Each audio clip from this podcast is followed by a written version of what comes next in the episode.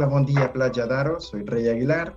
El día de hoy contamos con la presencia de la doctora Norma Castellanos, especialista en medicina de rehabilitación y fisiatra. Vamos a hablar sobre un tema muy importante, un tema que, bueno, actualmente estamos en pandemia todavía, que no se nos olvide, y será sobre la vuelta al ejercicio después de haber padecido COVID. Bienvenida Norma, hola, ¿cómo estás? Hola Rey, muchas gracias por la invitación.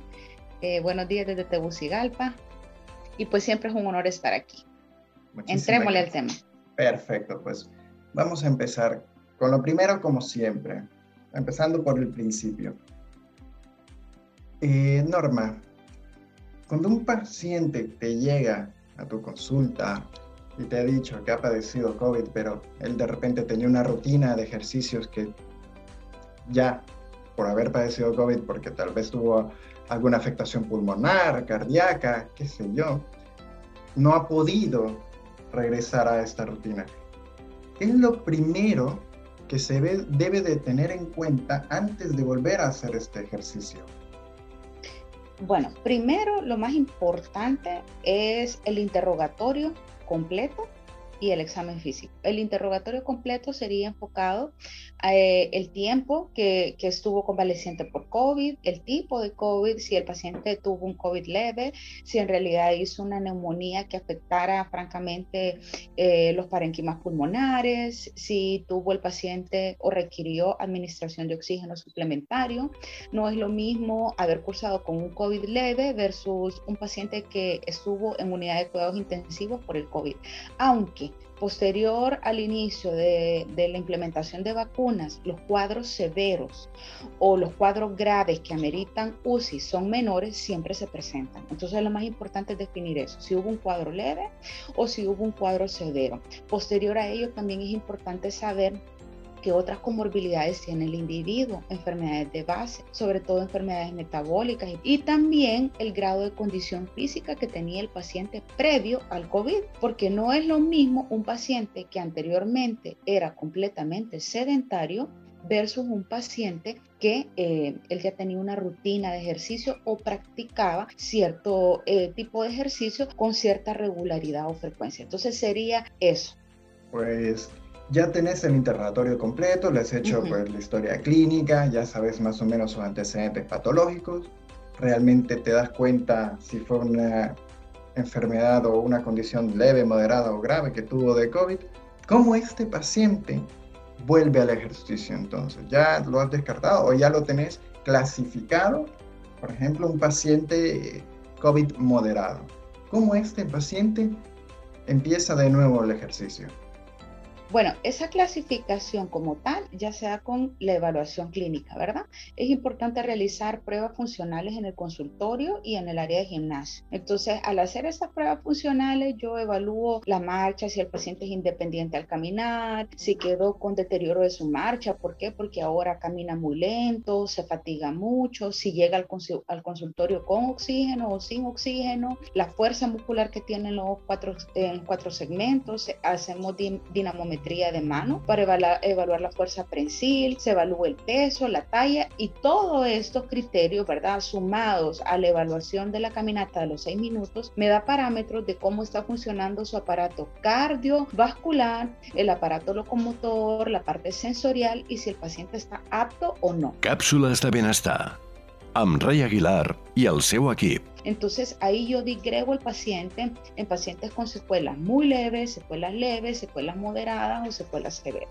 Si un paciente tiene secuelas muy leves o secuelas leves, bueno, lo que recomiendan las guías actuales de ejercicio es que lo que tiene más evidencia es el ejercicio de baja a moderada intensidad. ¿Cómo podemos saber cuándo un ejercicio es de baja a moderada intensidad? Normalmente eh, los médicos especialistas en medicina del deporte, médicos fisiatras o médicos que están a cargo del entrenamiento o del acondicionamiento físico, nosotros hacemos esta medición en base a varios parámetros, como por ejemplo el consumo de oxígeno o el VO2 máximo, eh, la frecuencia cardíaca máxima que se entrena el paciente, las calorías por eh, tipo de actividad física. Pero de una forma general, le podemos decir al paciente en una escala del 1 al 10 que la actividad física ligera puede estar en una actividad física que esté entre 2 y 3 más o menos.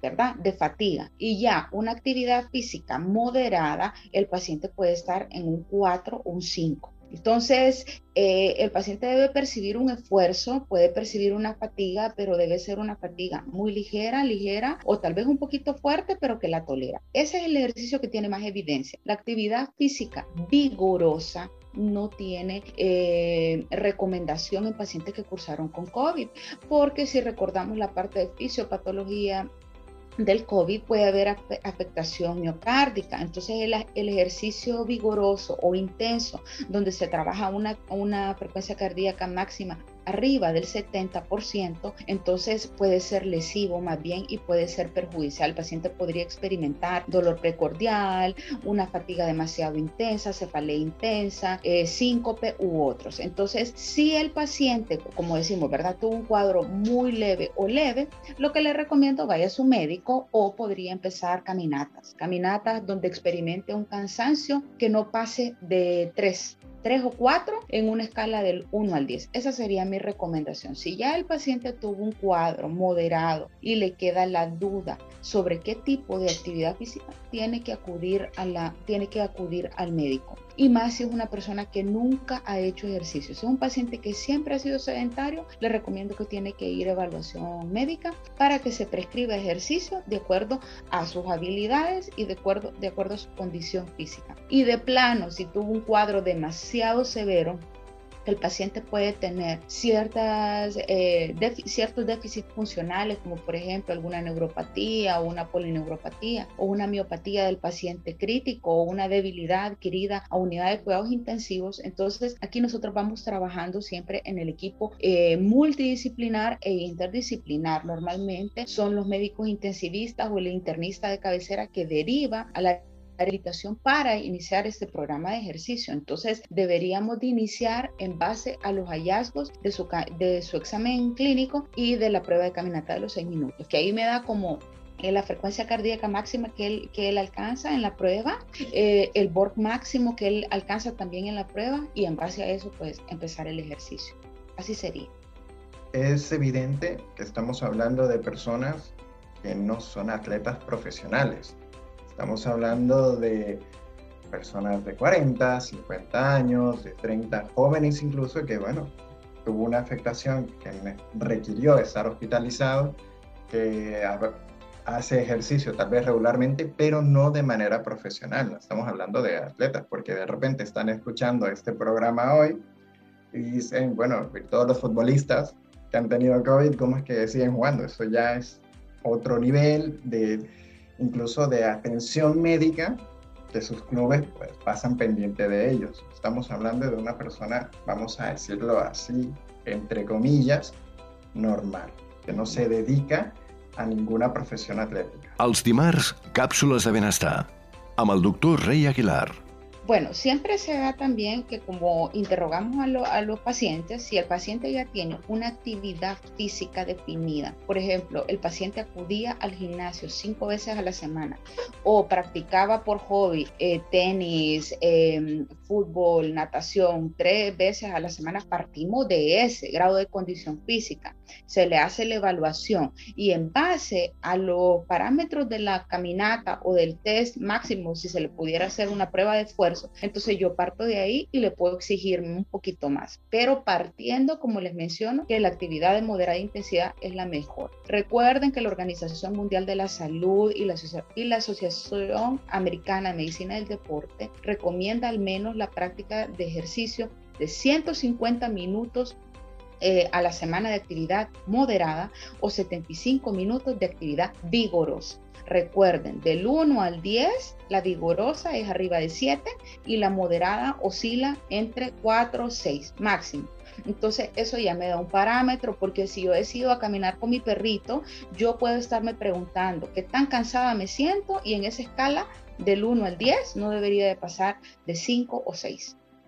Es válido recalcar eso, que la evaluación obviamente es individual y cada quien va a tener una condición física específica, diferente, porque cada quien sabe lo que hace, cada quien sabe cómo intenta mantener su estado físico. Eso me lleva, Norma, a preguntarte algo.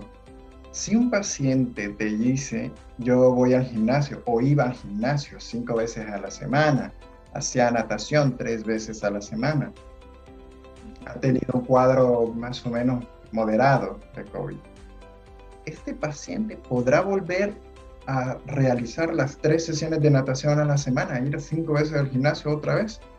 ¿Se podrá, recuperar esto?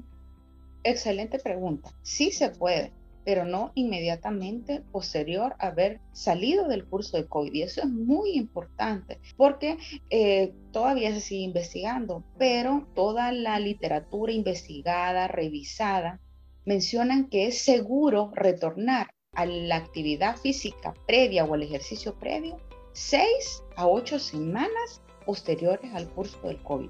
Eso es lo que menciona la literatura. ¿Y qué pasa? Hay pacientes que están saliendo del hospital y ellos eh, creen que inmediatamente posterior a ello pueden retornar a su, práctica deportiva como tal, como tú lo mencionas. Y por toda, por toda esa cascada que se puede dar de hiperinflamación, de lesión a la microvasculatura, entonces no es recomendable no es recomendable. Igual recordar que el ejercicio moderado fortalece el sistema inmune y la actividad física vigorosa, por el contrario, puede deprimir este sistema inmune que en este momento de convalescencia post-COVID, si es demasiado precoz, puede ser perjudicial. Entonces, lo que le recomiendo a esa persona, si está con mucho deseo, puede empezar un plan de respiratorios en casa, ejercicios de muy baja intensidad como caminatas dentro de su casa, ejercicios calisténicos de miembro superior, de miembro inferior, ejercicios de flexibilidad, eh, el yoga, ¿verdad? Meditación, este tipo de actividad física para mantener una salud mental también. Recordemos que en el curso de COVID también puede ser perjudicial, pero ya una rutina completa que incluya ejercicios aeróbicos, ejercicios de fuerza, ejercicios de estiramiento y flexibilidad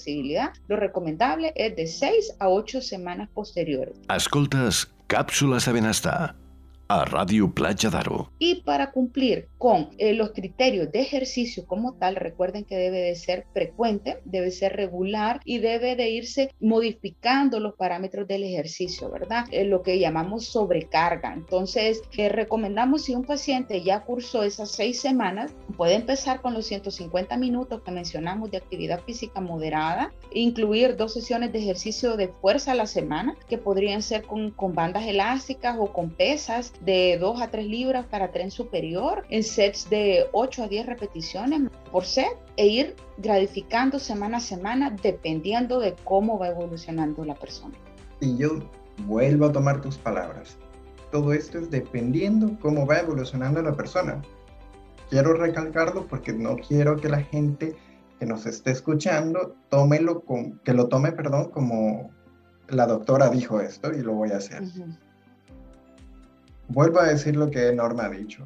Es una evaluación individual de la condición que el paciente ha tenido, que se basa también no solo de haber padecido COVID, sino de su condición base, sus patologías que ya tiene de base o que no tenga de base, de su condición de base. Y cada quien, pues, evolucionará, regresará a su rutina poco a poco. algunos les tomará las seis semanas, otro ocho, otros algunas un poquito más, poco a poco. Y esto pues ya me lleva, Norma, a pedirte des algunas recomendaciones para ir acabando el programa de hoy, si te parece bien.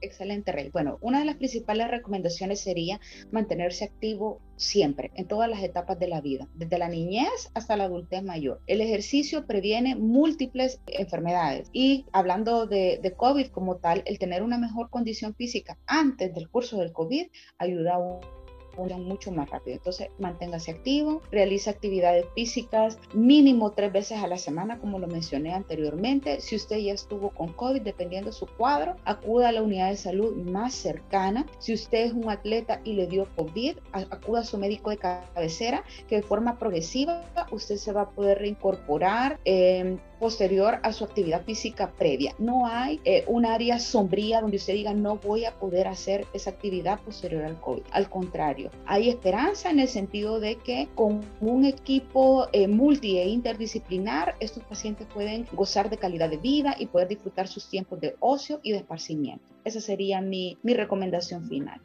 Bueno, pues Norma, te agradezco muchísimo por tu tiempo, gracias por venir a charlar conmigo sobre un tema que es muy importante, porque lo estamos viviendo actualmente todavía, y quiero recalcarlo otra vez. La gente cree que ya no estamos en pandemia. Todavía se siguen dando casos, y bueno, no quiero ser ave de mal agüero, pero China está confinando nuevamente por COVID. Hay que siempre seguir cuidándonos, que esto no ha terminado todavía y, nada, de verdad que muchísimas gracias Norma por tu tiempo. A ti Rey, un abrazo virtual. Gracias a todos por escucharnos y espero que sigan teniendo un buen día. Hasta el próximo martes.